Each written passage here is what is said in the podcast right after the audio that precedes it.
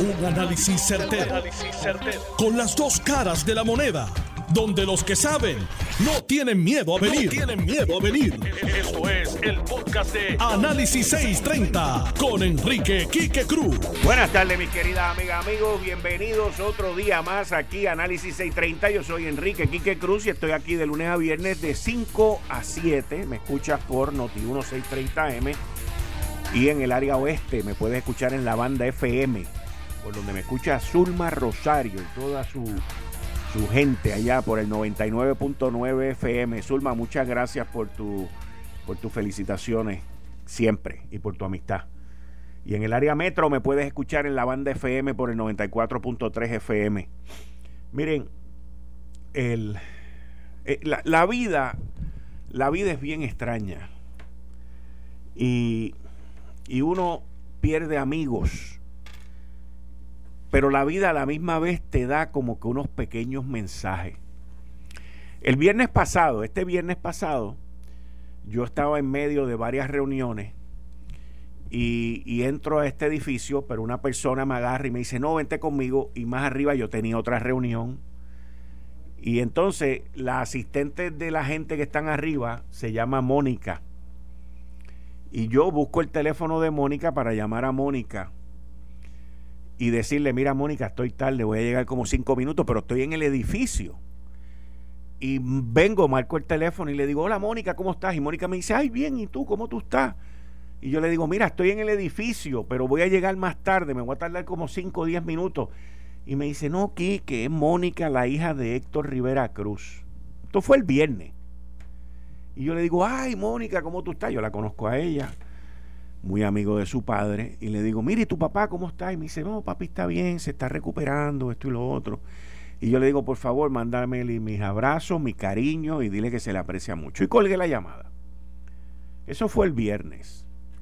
El sábado, por unos compromisos que tenía ayer de trabajo, yo trabajo siete días a la semana, ayer, el sábado, pues fui a misa. Y estoy en misa a las 4 y 52 de la tarde. Y de momento empieza a sonar el teléfono y me está llamando el hermano de Héctor Rivera Cruz. Y miren, cuando yo veo el teléfono en medio de la misa, que es el hermano de Héctor Rivera Cruz, ya yo sabía lo que era. Ya yo sabía el mensaje. Y le escribí en ese momento y le dije, no te puedo contestar, estoy en misa. Y luego cuando terminó la misa, pues lo llamé. Y efectivamente me dijo que su hermano había fallecido. Yo tengo una amistad que me une con Héctor Rivera Cruz y con el hermano de él, Robert, de más de 20 años. Pero yo conocí en persona al licenciado Héctor Rivera Cruz en el año 2000, cuando yo estaba de presidente de la Liga de Béisbol Profesional y tenía que hacer unos, teníamos que hacer una, unas admisiones con unos dueños nuevos que entraban a la liga y yo formé un panel que estaban Héctor Rivera Cruz, Luis Fortuño y no me acuerdo honestamente, me perdona quién era el tercero, pero había un tercero. Y, yo le entregué a ellos tres que me hicieran ese, ese favor, esa ayuda y ese due diligence, esa diligencia de, de recomendar. Y ahí fue cuando yo comencé a, a conocer a Héctor Rivera Cruz y de ahí en adelante nos unió el deporte por muchos años. Obviamente mucha gente lo conoce, por la labor que él hizo en la investigación del Cerro Maravilla. Una investigación que había sido hecha estatal y federal y no habían encontrado nada hasta que Héctor Rivera Cruz pues hizo su investigación y se convirtió en, en una miniserie, porque Puerto Rico estaba paralizado de día y de noche cuando esas vistas se televisaron. Mucha gente lo recuerda a él por eso. Yo lo recuerdo por eso, pero desde que lo conozco lo recuerdo más por otras cosas. Lo recuerdo por el amor al deporte lo recuerdo por lo inteligente. O sea, Héctor Rivera Cruz es una de las mentes privilegiadas que ha existido en Puerto Rico en el servicio público. Creo que fue uno, o, si no, el secretario de justicia que más largo tiempo estuvo en el cargo, tuvo casi ocho años.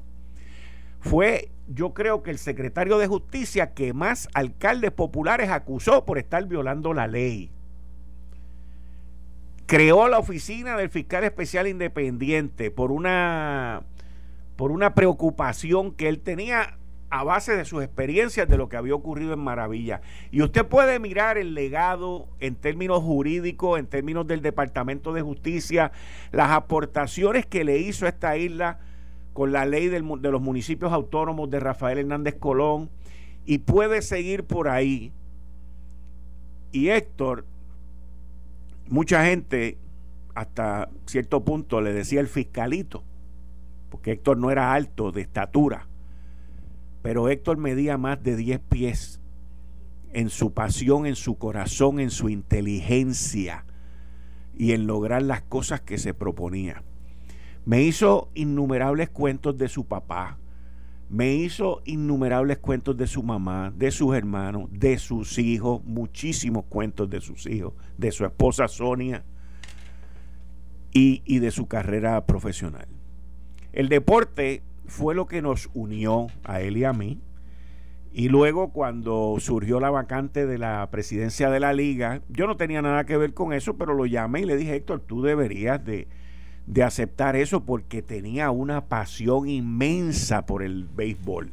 Pero era un fanático impresionante, pero no de esos fanáticos, era un fan, Héctor era fanático del béisbol, pero dentro de su marco legal y de su marco de lo que él podía aportar. Y luego del huracán María echó ese torneo hacia adelante y siempre veló por lo mejor de la liga. Aunque son posiciones difíciles que los dueños nunca van a estar contentos con lo que tú hagas, porque esas posiciones son así.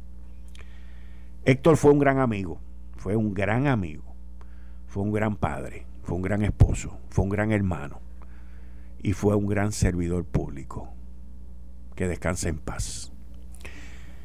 Y cambiando el tema, eh, y le quiero dar las gracias a Zulma por sus felicitaciones de cumpleaños, al igual que a toda la demás gente que por las redes sociales me han escrito, eh, los mensajes que me han enviado.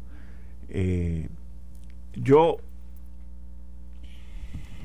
ayer, reflexionando, decía que cuando uno va poniéndose viejo, yo no estoy viejo todavía, yo dije poniéndose, pero yo todavía no estoy ahí, yo soy un nene de 62 años. Y by the way, todavía no había nacido en 1959, así que mientras les hablo a ustedes, inclusive cuando se acabe el programa todavía me quedan 24 minutos de haber nacido. Pero eh, as you grow old, mientras uno va madurando, esa es la palabra, el tiempo se va achicando y uno aprende a, apreciar esos momentos de la vida que uno tiene, que son tan lindos, y se los saborea más, se los saborea mucho más. Y yo en este cumpleaños le quiero dar las gracias a mi familia, obviamente, a mis hermanos, a todas mis amistades, de personas y de no personas, los que conozco por las redes sociales y por todos lados, pero les quiero dar las gracias por lo, lo apreciado que me han hecho sentir. De verdad que me lo he disfrutado un montón. Mis hijos han estado celebrando mi cumpleaños desde el viernes y hoy esta noche vamos de nuevo. Pero les doy las gracias, les doy las gracias a todos por esas muestras de cariño, por el apoyo que ustedes me dan todos los días y aquellos que me escuchan que no están de acuerdo conmigo, que también hay una manada de eso, pues les doy las gracias por escucharme. Este programa se llama Análisis 630 y habrá mucha gente que esté o que no esté de acuerdo con mi postura, y con lo cual yo no tengo ningún problema, yo no soy un billete de 100 y nunca lo he sido. Pero es un programa donde a mí me gusta que se oigan todas las partes, para que usted pueda hacer su análisis. Yo le doy mi parte, yo le doy mi análisis.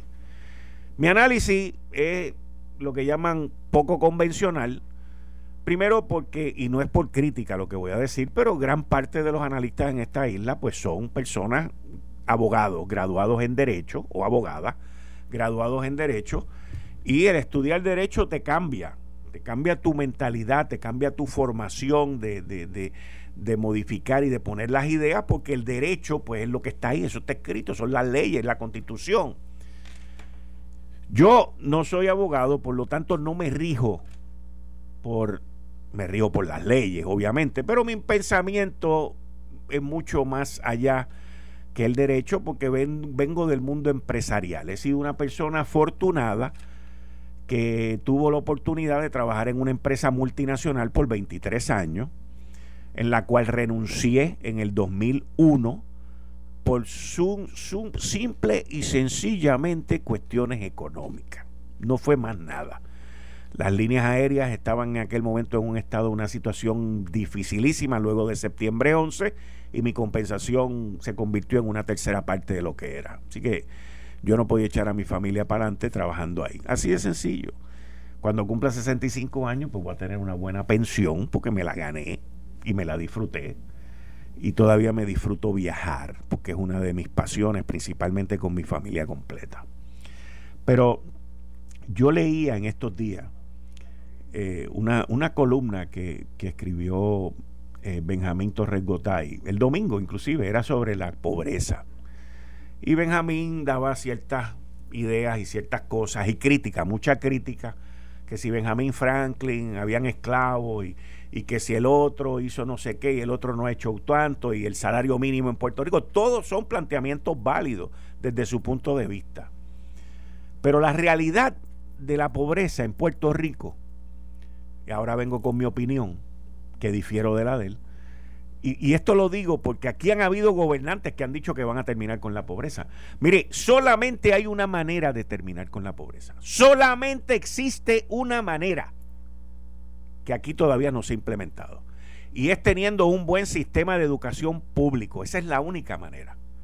Esa es la única manera. Si no, mire, mire el ejemplo de quien les acabo de hablar ahora. Héctor Rivera Cruz, una familia humilde, las parcelas Banscoy en Bayamón, y el individuo inteligente fue becado. Y mucha gente dice, no, porque tenemos que proteger la Universidad de Puerto Rico para que personas con escasos recursos como Héctor Rivera Cruz puedan ser becados. Es que eso no tiene nada que ver con la Yupi. Eso con lo que tiene que ver era con que él se fajó, se lo ganó y se le premió. La beca, tú te la ganas. El que estudia, el que se esfuerza y el que trabaja va a ser compensado. Ese es nuestro problema. Él tenía su mente hecha, él quería ser exitoso. En los medios hay una persona, que no la voy a mencionar porque no lo voy a anunciar, pero hay una persona que tuvo la oportunidad de toda su vida ser un reportero, o de toda su vida ser un analista, o de toda su vida ser un periodista. Y esa persona decidió que iba a estudiar, que iba a aprender inglés, que iba a echar para adelante. Y calladito, calladito, ha montado un imperio chiquito de noticias y de otra serie de información, que le va a hacer competencia a los mismos que lo apoyan hoy. Así que yo entiendo, y es de mi opinión, que a esos niños y esas niñas pequeños, para sacarlos de la pobreza, tenemos que darle una buena educación.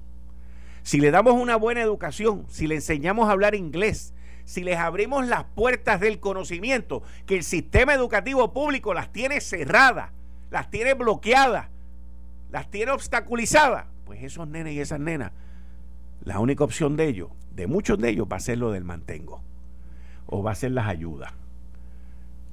Nosotros ahora mismo, para entrar en el tema que voy ahora, nosotros ahora mismo tenemos un problema de drogas en Puerto Rico, el fentanilo. Y usted ve a esos jóvenes, a esos nenas, a esas nenas, esos mismos que se paran en las luces a veces y parecen unos palos doblados que se van a caer y no se caen. Y las muertes siguen creciendo. En la nación norteamericana los números son impresionantes. Esa gente los pudimos haber salvado en las escuelas. Pero lo más probable es que el sistema público los rechazó. Se convirtieron en desertores escolares. Sus papás no tuvieron la escolaridad para enseñarlos y llevarlos. Nuestra clave es la educación.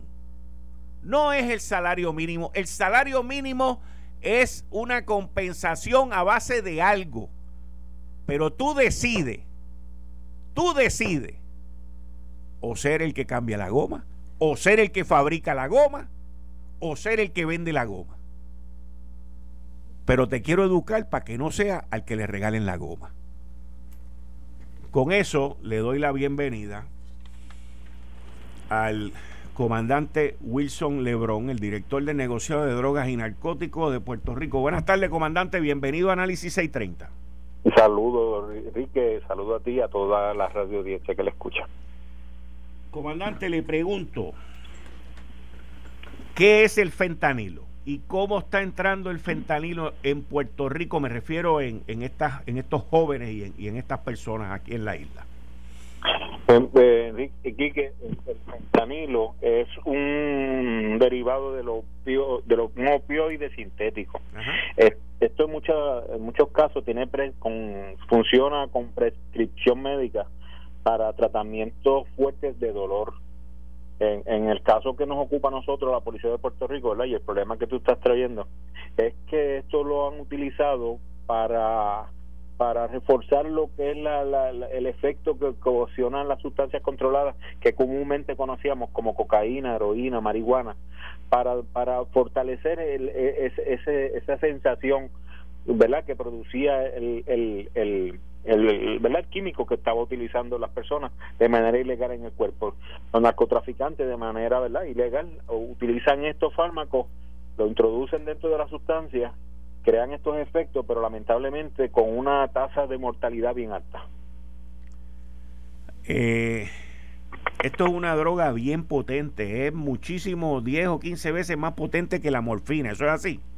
Eso es así, Kike, eso es una, droga que, eh, eh, para decirle, nosotros para poder trabajar con esa sustancia cuando la ocupamos, necesitamos trabajar con un nivel de protección nivel C al menos para poder protegernos de no contaminarnos.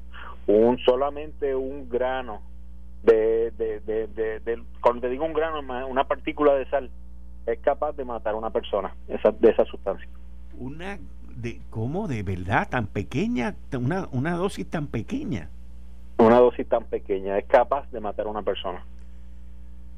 En términos de las muertes por fentanilo en Puerto Rico en las cárceles o en otros lugares? ¿Cómo, cómo está entrando esta droga a, me refiero a la, a la muerte, a la cantidad de muertes que están habiendo? Pues mira, este, Quique, nosotros eh, cuando cuando van ¿verdad? los cadáveres, por lo menos de, los de los de los casos de muerte por sobredosis, estamos hablando de unos números bastante altos donde está la sustancia incorporada al cuerpo, pero con otra sustancia.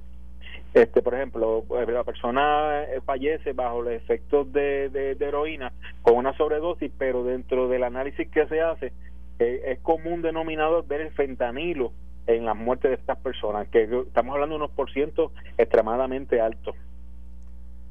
Y yo he visto también en términos de las confiscaciones y las incautaciones que ustedes están haciendo de embarque que están llegando, como que en las últimas noticias he visto que, que ustedes este, están como que confiscando, están entrando más fetanilo por las costas de Puerto Rico. Pues, pues fíjate, el, el, el, fentanilo, por ser tan potente como es, siempre lo vamos a ver en cantidades menores que lo que es la heroína o la cocaína ya que con un kilo de, fentanilo tú, tú, tienes una producción de sustancias descomunal. Estoy hablando de, de que lo supera un 500, un 600% sobre las sustancias este, que estamos comúnmente eh, eh, eh, acostumbrados. O sea que cuando esta sustancia va a la, a la mesa, ¿verdad? Al laboratorio, como le llamen ellos, este y va al corte, la, la cantidad de fentanilo va mucho por debajo por lo, por lo potente que es esta droga. Ok, o sea que que no necesitas cantidades grandes como lo vemos con cocaína y marihuana y otras que pues necesitan unas cantidades, sino que aquí tú puedes traer un poquito y con eso tú produces la misma cantidad del otro que trajiste un montón. Básicamente en, en, en, una analogía estamos hablando. Exacto, exacto. Lo que hace el negocio es mucho más lucrativo para, para el delincuente. ¿Es la droga que está dominando o que está empezando a dominar en Puerto Rico? Pregunto. Lamentablemente sí, es la droga que aunque lleva muchos años, pero es la droga que ahora estamos encontrando en las pruebas que se están haciendo. Todavía nosotros no tenemos la prueba de campo que se hace en el momento para identificarla, pero tan pronto llega los análisis de forense nos damos cuenta que está presente en toda la sustancia. Ah, o sea, que la están utilizando mezclándola con otras sustancias también. Eso así, por eso que te digo que es lucrativo en el sentido de que le da más rendimiento a la heroína o a la cocaína un rendimiento, un rendimiento pero que, que tiene consecuencias eh, eh, fatales, negativas, ¿verdad? A la vida humana. Oh, ya, rayo, lo que tú estás hablando son unas mezclas químicas ahí, pero brutales. O sea, que se está utilizando el fentanilo para mezclarlo con la heroína para que sea más potente. Entonces, La persona cree que se está inyectando heroína y se está inyectando heroína con fentanilo. Eso es lo que tú me estás diciendo. Por eso que ve el, lo que dijiste al principio en la introducción, de que el adicto, ¿verdad? Lamentablemente cuando lo vemos así en la calle, que, se tambalea, ese, ese efecto que crea, vemos otras personas que, que eh, se, se, lanzan al suelo volteando porque tienen esa sensación de que se están quemando. E, e, es, bajo el efecto del fentanilo. Wow. Y es muchísimo más potente en términos de adicción que la misma heroína, ¿correcto? E, eso es así, mucho más, más, más, más. Crea dependencia con una facilidad absoluta. Yo estaba leyendo un escrito que decía que, que el fentanilo, y dice aquí, eh, es un fuerte opioide sintético que es similar a la morfina, pero entre 50 y 100 veces más potente. Así mismo es. Y eso es lo que se están inyectando al cuerpo nuestros jóvenes. Oh, wow. Muchas gracias, comandante, muchas gracias. Para servirle. Bien. Ahí ustedes escucharon al comandante Wilson Lebron, director de del negocio de drogas y narcóticos en lo que está pasando en la calle, en lo que estos jóvenes se están inyectando. Se creen que se están inyectando heroína cuando en sí lo que se están inyectando es heroína con fentanilo. Las muertes están creciendo. Busque usted, como yo lo hice para prepararme para esta entrevista con el comandante de Wilson Lebron de drogas y narcóticos, eh, la cantidad de muertes en la nación norteamericana, ya en los 50 estados, ha crecido un 59%. Son unos números, pero... Y esto está arropando, arropando la nación norteamericana y obviamente estamos viendo que a Puerto Rico también se está utilizando como trampolín para eso. Y miren, lo volvemos a la situación de la pobreza, volvemos a la situación de las drogas, volvemos a la situación de la criminalidad, volvemos a la situación de esas vidas que se desperdician. Y yo soy fiel creyente en que la lucha contra la pobreza, la lucha contra las drogas, la tenemos que llevar en el salón de clases. En el salón de clases. Mi mamá fue maestra en el sistema público. Y mi mamá era maestra de inglés, enseñó inglés en, en Braille en el Instituto de Niños Ciegos, lo hizo Cordero en, en, en la Fernández Junco. Y yo recuerdo cuando yo tenía cinco años, recuerdo, esto, esto es una cosa viva en mi mente, que mi mamá me llevó a una conferencia que le estaban dando a los maestros del sistema público sobre la adicción a droga. Y me acuerdo, me senté yo allí, ella me dijo, vente para que tú veas esto. Me senté yo allí con a todos aquellos maestros, yo estaba sentadito en un pupitre y vi una película que me acuerdo de ella, mire, se la puedo recitar. Tenía cinco años. La película era en blanco y negro. Le enseñaron en un proyector de eso que usted ve en las películas viejas. Esto fue en 1965, 64 por ahí.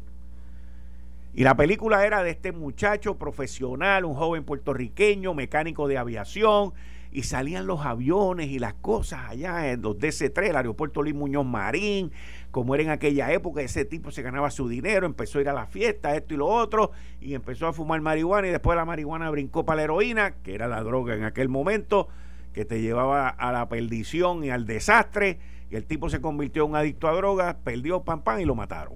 Eso lo vi yo a los 60, en 1965. Tenía cinco años. Y eso me impresionó a mí por el resto de mi vida. Y mi mamá siempre seguía, mira la droga, mira la droga. Yo hice lo mismo con mis hijos. Y, y uno tiene, uno tiene. Uno tiene que estar detrás de la gente, pendiente, supervisando, mirando, como hacía mi mamá que me esperaba cuando yo salía de noche y ella decía que ella me esperaba para ver que yo estaba bien. No, no, yo me daba cuenta, ella me esperaba por olerme. Yo no tenía ningún problema que me oliera, me daba un beso, pero parecía un vacuum cleaner. Y me olía. Y yo pues no tenía problema, yo no estaba metido en lío. pero uno tiene que supervisar, uno tiene, y hoy en día con las redes sociales y con los teléfonos y todo esto revoluce, más todavía. Más todavía. Eh, estás escuchando el podcast de Noti1. Análisis 630 con Enrique Quique Cruz. Lo prometido es deuda. Conmigo aquí está Agustín Laje. Agustín, bienvenido a Análisis 630. Muchas gracias por estar con nosotros aquí. ¿Qué tal, Enrique? Gracias por la invitación, es un placer. Háblame de ti, háblame de tus estudios, háblame de tu vida. ¿Qué edad tú tienes? Yo tengo 32 años. Yo soy licenciado en ciencia política. Tengo una especialización en Estados Unidos en contraterrorismo y soy máster en filosofía, empezando con el doctorado ahora en estos meses también en filosofía. Soy escritor, eh, me dedico a escribir, empecé a escribir en medios de comunicación desde muy chico alrededor de los 16 o 17 años empecé a escribir en distintos medios. Después me echaron de todos los medios de donde yo escribía porque, eh, bueno, porque lo que escribía les resultaba muy políticamente incorrecto. Ellos no permitían que en los medios se hablara en contra del feminismo, que no se hablara en contra del aborto, que no se hablaran en contra de las izquierdas. Entonces, evidentemente, por más que mis columnas tenían muchísima llegada y muchísimo rating, eh, bueno, dejé de escribir en los medios. Después me han ahora eh, contratado de otros medios de comunicación alternativos, algunos de Estados Unidos y otros de España. Pero fundamentalmente escribo libros, más que artículos o notas cortas. Eh, soy un escritor de libros. Em, he publicado entre autoría propia y coautoría cinco libros y el mes que viene, o más bien agosto, está saliendo un nuevo libro mío también. Así que me dedico a muchas cosas, digamos, escribir libros, dar conferencias, el viajar dando charlas como me toca ahora en Puerto Rico. Em, y esa ha sido mi vida en los, en los últimos años. Y tu última publicación es el, La Nueva Izquierda. es el libro negro de la Nueva Izquierda, que en verdad es una publicación del año 2016. Es decir, ya ha quedado un poco viejo ese libro. Ya han pasado cinco años y el libro cada vez vende más es un fenómeno que a mí me ha sorprendido y eh, a todos creo que nos ha sorprendido los que hemos estado, digamos, de cerca de ese proyecto porque toda la gente, yo lo empecé a escribir en el 2014, a fines del 2014 junto con Nicolás Márquez. Estamos hablando de siete años atrás. Siete años atrás. Que tú tenías 25 años. 25, sí, pero yo ya en ese momento tenía publicados tres libros. Y mucha gente me decía, no, pero este tema en verdad no es interesante, no es importante, a nadie le interesa esto de las feministas, esto del LGBT, esto del género, el aborto, nadie lo entiende ni es un problema político real. Esto no es un tema para escribir un libro. Entonces no tuvimos el apoyo de nadie prácticamente de nadie, lo escribimos igual, lanzamos una tirada muy humilde de apenas mil ejemplares, cuando habitualmente nosotros publicamos libros sacamos de a cinco mil ejemplares, y de un día para otro el tema explotó, el libro se convirtió en una referencia en todo el mundo hispanohablante y eso casi que de la noche a la mañana me embarcó en giras internacionales por todos los países de América Latina, por Estados Unidos también, por España también, donde hemos recorrido, bueno, muchas ciudades en España. Y en Puerto Rico esta es la primera gira oficial los únicos países que no he podido visitar son Cuba, porque el coautor del libro ha estado preso en Cuba, eh, Venezuela, donde me están invitando y probablemente vaya apenas pueda, y donde no he estado tampoco es Nicaragua y Honduras. El resto, todos los países este, se han llevado adelante eh, conferencias. Eh, bueno, con, bastante éxito afortunadamente y mucha gente se ha interesado en el libro. ¿Dónde, dónde, ¿Dónde es que tú, hablándome ahora del 2015, sí y tan temprano, tú ves el punto de, inflexión entre lo que tú presentas y convertirse en un movimiento político. Ese punto de inflexión. ¿Y por qué? Sí, ese por qué me voy a dar cuenta recién en el año 2019. Después de haberlo escrito. Varios años después. Yo estudié en, bueno, en un colegio muy de izquierdas y en una universidad que si bien su título dice católica, sabemos que, que diga católica en verdad no es garantía de nada. No. No, entonces esa facultad de ciencia política eh, era puntualmente lo que se llama postmarxista. O sea, recogían mucho y admiraban mucho las teorías de los postmarxistas. Estamos hablando en Argentina. En Argentina, en Córdoba, eh, la Universidad Católica de Córdoba. Eh, una facultad muy postmarxista, donde ya todo esto se empezaba a respirar, tan temprano como 2013. Entonces yo empezaba a ver, mmm, acá ya no respiro. Y ahí estaban los Kirchner. ahí estaban los Kirchner. Yo venía de un colegio muy de izquierdas y en ese colegio se respiraba mucha dialéctica de clases, o sea, muy ricos contra pobres. ¿Y cuáles eh, predominaban?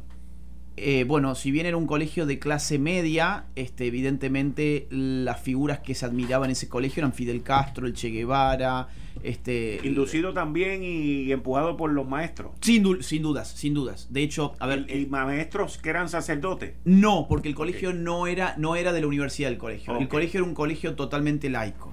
Yo iba ahí porque, eh, digamos, me quedaba cerca y mis amigos iban ahí, pero no era de mi origen. ¿Y entonces cómo tú creándote en ese ambiente te conviertes en una izquierda dentro de ese ambiente? Y bueno, Cuando digo izquierda es que vas contrario a lo que predomina ahí. Claro, digamos, yo diría me convertí en un derechoso, quizás. Eh, Pero para ellos es izquierda. Para ellos, eh, no, para ellos yo era un fascista, más aún, ah, peor, peor. Peor. Yo para ellos, yo no, no tengo nada que ver con el fascismo y hoy además se acusa de fascista cualquier cosa que no tiene que ver con el fascismo. Pero eh, yo ahí, porque advierto que había adoctrinamiento. ¿Por qué lo advierto? Porque yo iba a la casa de mi abuela a comer todos los días, después del colegio, pues mi madre trabajaba hasta tarde y mi abuela me hacía muchas preguntas de qué había visto en el colegio ese día y había mucha política en ese colegio. Yo le iba comentando, ¿no? Pero muy ingenuamente y ella me iba repreguntando. Ella no me decía, no, no, no, vos no tenés que pensar así, eso todo es medio... Ella me hacía preguntas sobre cosas. ¿Y qué pasa si esto que te han dicho vos lo pensás de esta forma? ¿Y qué opinás si esto, si yo te agrego este otro dato? Lo iba haciendo todo de forma muy sutil, muy socráticamente con preguntas. Y esas preguntas me dejaban pensando y después empecé a darme cuenta, oigan, este colegio eh, me está queriendo, eh, digamos, hacer una suerte de lavaje cerebral o qué le pasa a esta gente. Ahí empecé a reaccionar en las clases y empecé a ver que mi reacción para debatir en las clases generaba un malestar enorme en el cuerpo docente. Les estropeaba lo que era el lavaje cerebral colectivo que estaban llevando adelante. Y eso insulfó una, una sana rebeldía eh, una sana rebeldía que fue lo que me llevó a escribir, a escribir para descargar, descargar eso de, este, bueno, mm, ¿por qué esta gente me está diciendo esto si hay otra forma de pensar estas cosas? Era un colegio muy de izquierdas y la facultad también lo fue. La diferencia fue que en la facultad ya se notaba este viraje, donde en el colegio la contradicción que nos querían hacer explotar era eh, eh, empresarios versus obreros, por ejemplo, ya en la facultad se olía como hombres versus mujeres, heterosexuales versus homosexuales, ¿no? O sea, toda esta cuestión del género ya empezaba a emerger y yo ahí lo que dije fue, ah, por acá va a ir la, va a ir la izquierda, por acá va a empezar a ir la izquierda poco a poco y dije, bueno, escribamos el libro negro de la nueva izquierda inspirado un poco en el libro negro del comunismo, que fue un libro que se publicó después de la caída del muro de Berlín, donde se hace un estudio sobre los crímenes comunistas. Digo, bueno, nos anticipemos esta vez, hay una nueva izquierda que está emergiendo y vamos a describirla. Y me encontré que en esa nueva izquierda el, el tema central era el de la sexualidad, que había, una, había un intento deliberado por politizar la sexualidad. Pero estamos viniendo de una época en los 60 y en los 70 donde la sexualidad era lo más grande. Totalmente. Donde la sexualidad era paz, amor y vamos a tener relaciones sexuales aquí a todo lo que da. Sí. Y ahora de momento, pues hay un odio entre los géneros. O contra un género principalmente, que es contra los hombres. Si todo este movimiento actual tiene, un, tiene su embrión en los 60. Mm, el movimiento hippie, el 68, el mayo francés, eh, todo esto, yo creo que la nueva izquierda, de hecho es una de las tesis del libro, aparece en los 60. El tema es que se va a institucionalizar estatalmente en esta época. Cuando usted me preguntó a mí, eh, digamos, ¿cómo es que esto termina de irrumpir? ¿Por qué irrumpe? ¿Por qué irrumpe? Mire, en la política. Mire, en la política. Mire, yo después de escribir el libro mm, me dediqué a algo que tendría que haber hecho mientras estaba investigando para el libro y lamentablemente no lo hice. Es una de las autocríticas que yo hoy hago ese libro y es que yo no me puse a estudiar debidamente el influjo del poder internacional en estos temas. La ONU en la década del 90 eh, llevó a, cabo una serie de conferencias. Hubo conferencias de medio ambiente, conferencias de derechos humanos, pero hay dos conferencias que son muy importantes para lo que está pasando hoy. Una, la del año 94 en Pekín, eh, perdón, en el Cairo, en el Cairo, año 94 se llamó Conferencia de Población y Desarrollo donde se les pidió a todos los estados del mundo que legalizaran todos los llamados servicios de salud sexual y reproductiva para el año 2015. Cuando la ONU debe definir en ese mismo documento qué es salud sexual y reproductiva, allí incluye interrupción del embarazo, o sea, aborto. ¿Qué ocurrió? Llegó el año 2015 y un montón de estados no tienen legalizado el aborto, entre ellos hasta hace muy pocos meses el mío, Argentina. No es en ese sentido una coincidencia para mí que desde el año 2015 hasta esta parte se haya avivado tan fuertemente y se haya inyectado tanto capital internacional en movimientos feministas y abortistas. Antes del año 2015 no era con tanta fuerza como después del año 2015. Y en la otra conferencia importante de la, de, de la ONU de los 90 fue en el año 95, donde la ONU le pide al movimiento feminista que se haga cargo de las causas LGBT entonces hoy vemos esa articulación feminismo y LGBT en lo que llamamos género.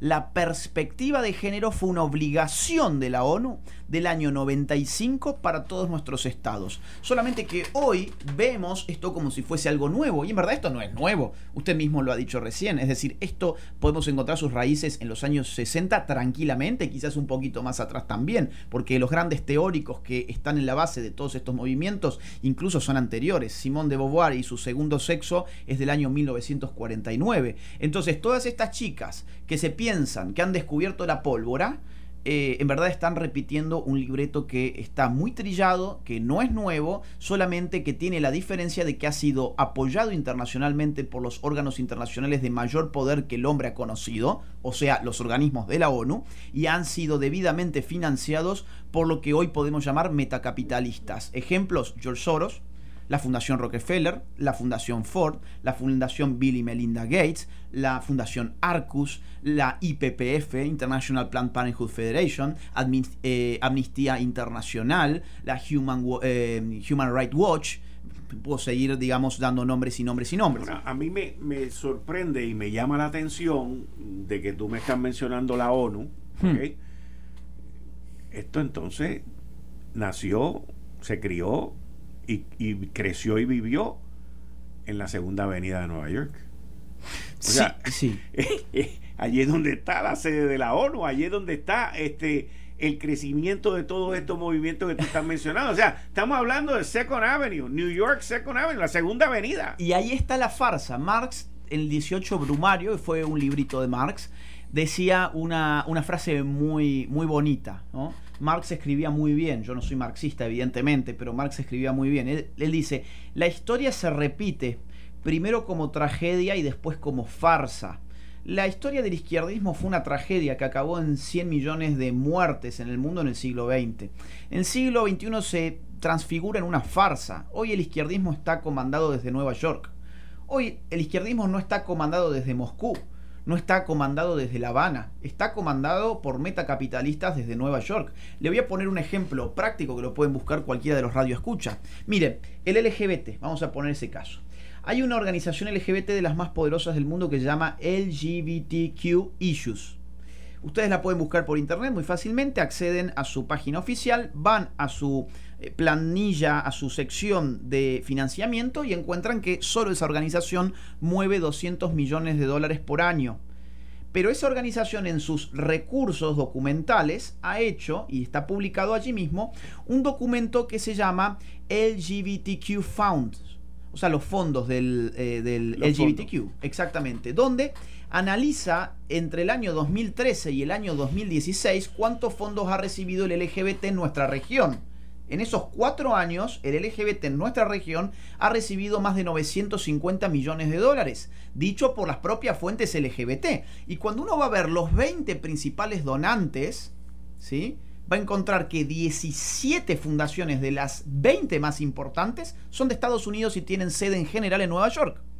Hay tres países que no son Estados Unidos y que están en ese listado de las 20 más importantes. Suecia, Holanda Inglaterra. El resto, 17 puestos se los llevan fundaciones de Estados Unidos. De dinero americano. De dinero creado por, el comercio americano. Pero por supuesto, y además, a mí ya... Por empresa, o sea, me mencionas a Bill y Melinda Gates, por ejemplo, y pues ahí tú tienes todos los millones del mundo, de que ha creado Windows, Microsoft, que by the way tuvo que renunciar a la junta de gobierno, a la junta de directores de Microsoft, porque estaba picando donde no debía. Y, quien único saca la historia y le da seguimiento fue el Wall Street Journal. Sí. Quien le ha dado bastante duro a Joe Biden recientemente por sus comportamientos y sus acciones. A, a mí me llamó mucho la atención cuando hace menos de dos semanas el Wall Street Journal saca en primera plana y dice dos años eh, cuatro años antes de que se divorciaran, Melinda estaba buscando un abogado. Claro. Y cuando yo vi ese titular, yo dije, aquí hay algo más. Sí. Y él dice, no, yo no tuve que renunciar por, lo de Epstein, que tenía que ver con Jeffrey Epstein. ¿Okay? Pues fíjate qué casualidad que se juntó lo de Jeffrey Epstein con la separación de él y me imagino que dentro de ese tumulto de gente de relaciones públicas dijeron, vamos a decir que era que le estaba pegando cuerno a la esposa con una subalterna a que había un rollo con Jeffrey Epstein. Y ahora en estos días sale que uno de los que estaba de custodio de Jeffrey Epstein en el mismo Wall Street Journal estuvo mirando para el techo cuando las cosas estaban sucediendo. Yo no creo en teorías de conspiración, las odio, pero cuando uno ve publicaciones tan serias como lo es el Wall Street Journal, y por otro lado ves que el New York Times, el Washington Post, y otros periódicos alrededor de la nación norteamericana no cubren la información, pues entonces tú empiezas a decir, aquí hay algo, aquí, aquí está pasando algo en una de las 17 fundaciones que tú estás hablando, que son los que le eh, proveen el dinero a, este grupo. Exactamente. Y en el caso de Epstein, digamos, hay muchísima gente del establishment, eh, de, digamos, de los liberals en los Estados Unidos, de la izquierda norteamericana, involucrados en todo eso, empezando por los Clinton empezando por los Clinton. Entonces, acá hay una cuestión farsesca, ¿no? Que es que hay gente de buena fe, suelen ser jóvenes, que se piensan que lo que están haciendo es una revolución. Ahora, ¿las revoluciones se hacen con el dinero de Bill Gates? ¿Las revoluciones se hacen con el dinero de George Soros? Eh, George Soros ha puesto, según los propios reportes financieros de su página web oficial, que es la página web de la Open Society Foundations, ha puesto más de 18 mil millones de dólares en estas causas. Y ellos mismos en, esas, esos reportes discriminan en qué han sido utilizados. Y han sido utilizados para comprar el periodismo, ellos mismos te lo dicen, ha sido eh, utilizado para comprar políticos, para comprar sistemas judiciales enteros, han sido utilizados para comprar académicos, para comprar universidades. Entonces el poder que tienen es enorme. Y la ventaja que tienen es que todas estas este, masas de militantes de estas causas eh, rara vez se hacen la pregunta, ¿realmente yo para quién estoy trabajando con esta militancia? Estoy trabajando este, porque realmente acá hay una revolución este, por las mujeres y por los homosexuales, o acá hay una agenda mucho más profunda que esa. Entonces, este, bueno, ahí quedará en cada joven ver si realmente está haciendo las cosas como un títere o si, o si realmente tiene conciencia de qué es lo que está haciendo, ¿no? ¿Tú tienes algún problema con los homosexuales? No, ¿un problema en qué sentido? ¿Los rechaza, no los acepta?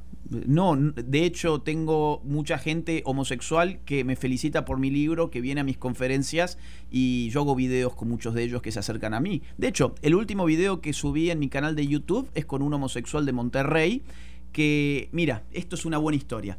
En el año 2018 yo fui a Monterrey por primera vez. En el medio de la conferencia que yo estaba dando, se levantaron unos 20 LGBT y feministas y empezaron a cubrir al público con sábanas para que el público no pudiera seguir mirando la conferencia. Fue una especie de boicot. Quien era parte de ese movimiento LGBT que fue a censurar mi conferencia, eh, dos años después vino básicamente a pedir perdón y a decir que se dio cuenta que el movimiento LGBT eh, eh, eh, del, del, cual él era parte, era un movimiento autoritario que decía hacer cosas que realmente no hacía y que decía estar a favor de la diversidad, la inclusión y no estaba realmente a favor de eso. Entonces ahora yo hace una semana nada más estuve en Monterrey, me volví a juntar con, este, con esta persona que terminó siendo amigo mío y, mm, y hicimos un video y hay muchos videos en mi canal de YouTube con homosexuales porque yo diferencio. Una cosa es la ideología de género y otra cosa es la persona homosexual. Una persona homosexual necesariamente tiene que apoyar la ideología de género? No. De hecho hay muchos homosexuales que no la apoyan por un montón de razones que después la podemos hablar.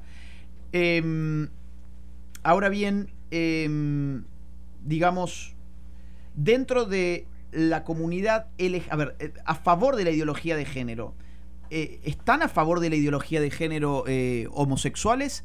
Sí, también. Heterosexuales, bueno, los heterosexuales son los principales financistas. O sea, a ver, no es un problema de sexualidad. ¿Por qué, por qué el financiamiento? ¿Por qué la parte política de esto? ¿Por qué, y, por qué viene la inversión o, la donación tan grande en esto? Fundamentalmente es algo que se llama biopolítica. La biopolítica es la es la acción política encaminada a controlar variables biológicas agregadas. ¿Qué significa esto?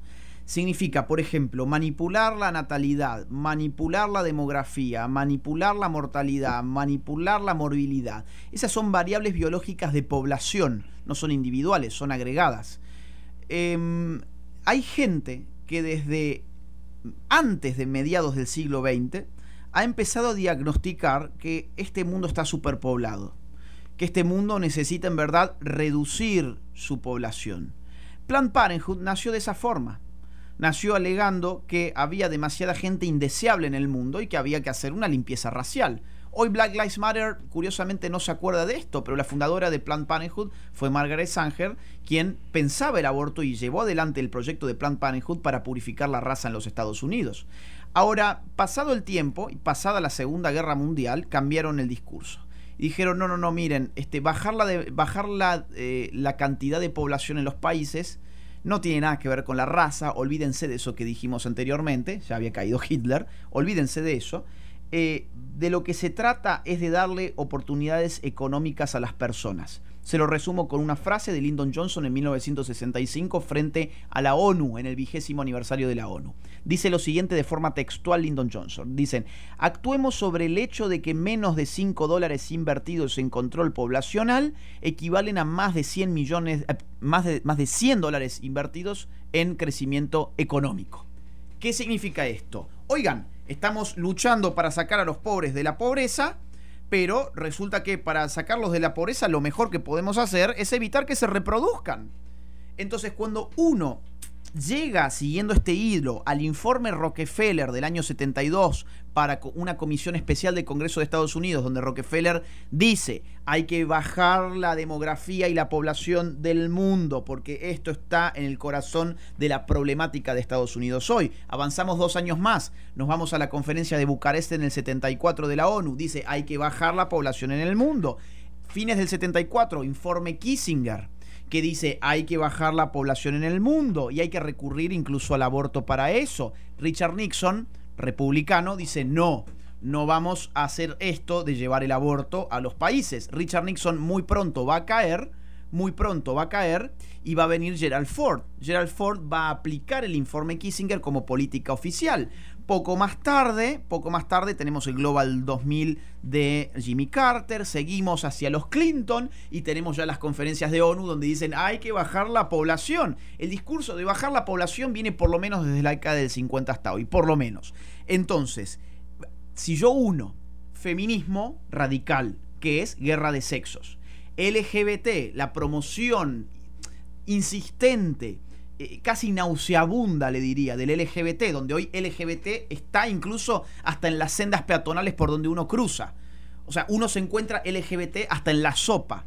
Eh, eh, y el LGBT está caracterizado precisamente por ser un tipo de relación sexual que no fecunda vida, que no crea vida. Y si yo a eso le sumo además la bandera abortista, y si yo eso ahora le sumo además la eutanasia, que es lo que está viniendo en este momento, pues ustedes, ustedes y digamos usted y la audiencia encontrará que acá hay un hilo conductor muy fuerte que tiene que ver con la demografía de los países. Y si yo veo además cuál ha sido el resultado demográfico de estas políticas en países que lo han aplicado, efectivamente ha descendido la natalidad en esos países. España, por ejemplo. España tiene una tasa de natalidad de 1.1. Japón. Japón, ni hablar. Eh, bueno, acá Puerto Rico, si uno ve la natalidad en Puerto Rico, ha caído exponencialmente, dramáticamente. Estas políticas son políticas antinatales y eso es lo que está en el fondo, por eso la desesperación, creo yo. Por eso, eh, o sea, ese es el problema de fondo. Luego, un poquito más en la superficie hay otra cosa que son los negocios. Esto fue el, podcast de Notiuno. Análisis 630 con Enrique Quique Cruz. Dale play a tu podcast favorito a través de Apple Podcasts, Spotify, Google Podcasts, Stitcher y notiuno.com.